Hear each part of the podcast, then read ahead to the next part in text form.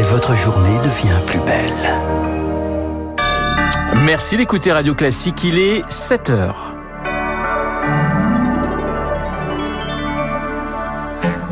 La matinale de Radio Classique avec Renaud Blanc. Et toute l'actualité avec Léa Boutin-Rivière. Bonjour Léa. Bonjour Renaud, bonjour à tous. À la une ce matin À la une ce matin, l'homme suspecté d'avoir euh, mené l'attaque meurtrière contre un centre culturel kurde vendredi va être présenté à un juge d'instruction dans la journée. Après avoir passé 24 heures dans un centre psychiatrique, il a de nouveau été placé en garde à vue hier. Pour rappel, cet homme âgé de 69 ans a ouvert le feu sur des Kurdes vendredi, faisant trois morts et trois blessés.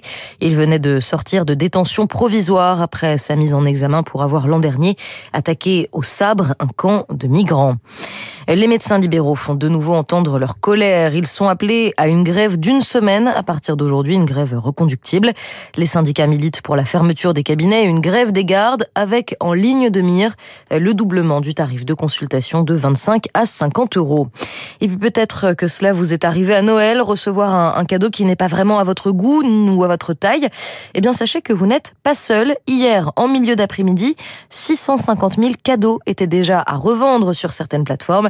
7 millions de Français envisageraient de, de vendre au moins l'un de leurs cadeaux de Noël. On y reviendra, on y reviendra à 7 heures, après 7h30 avec euh, Augustin Lefebvre et son journal imprévisible. Noël fêté à Kiev malgré la menace toujours pesante du Kremlin. Les orthodoxes ukrainiens ont célébré ce dimanche la fête de la Nativité, un signe de défi aux autorités religieuses russes qui commémorent la naissance de Jésus d'ici deux semaines. L'Ukraine va par ailleurs demander que la Russie soit exclue du Conseil de sécurité de l'ONU, annoncé hier du chef de la diplomatie ukrainienne. Moscou fait partie des membres permanents de l'instance, ce qui lui donne un droit de veto. Cela fait plusieurs années que de nombreux pays réclament une réforme de l'organisation du Conseil de sécurité, jugée insuffisamment inclusif.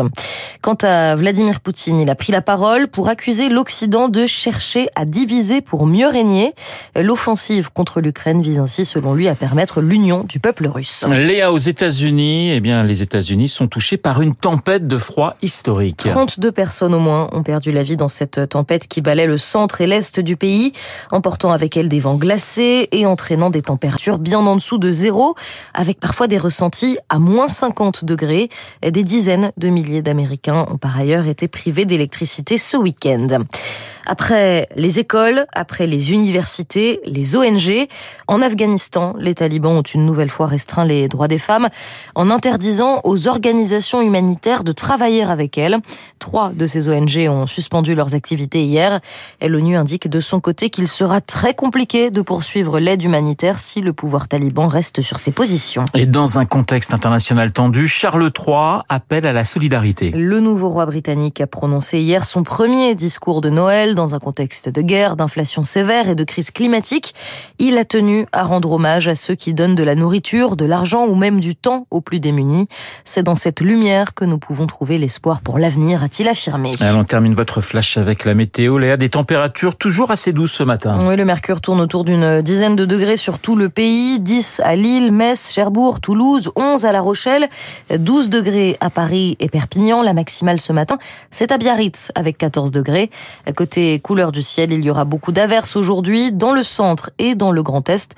Un peu de pluie dans la matinée également. Et puis dans le sud, le temps sera sec mais nuageux. Voilà l'essentiel de l'actualité avec Léa Boutin-Rivière. Léa, ça s'est bien passé ce petit Noël Écoutez, c'était en famille, ma foi, très sympathique. Voilà, très sympathique. Elle est en pleine forme, elle n'a pas trop bu, elle a fait un très bon flash et on la retrouvera à 7h30 dans la même forme puisque vous avez été très sage. Et avant de recevoir François Vidal pour son édito écho, eh bien, je vous propose un peu de Mozart et c'est un extrait de cette sonate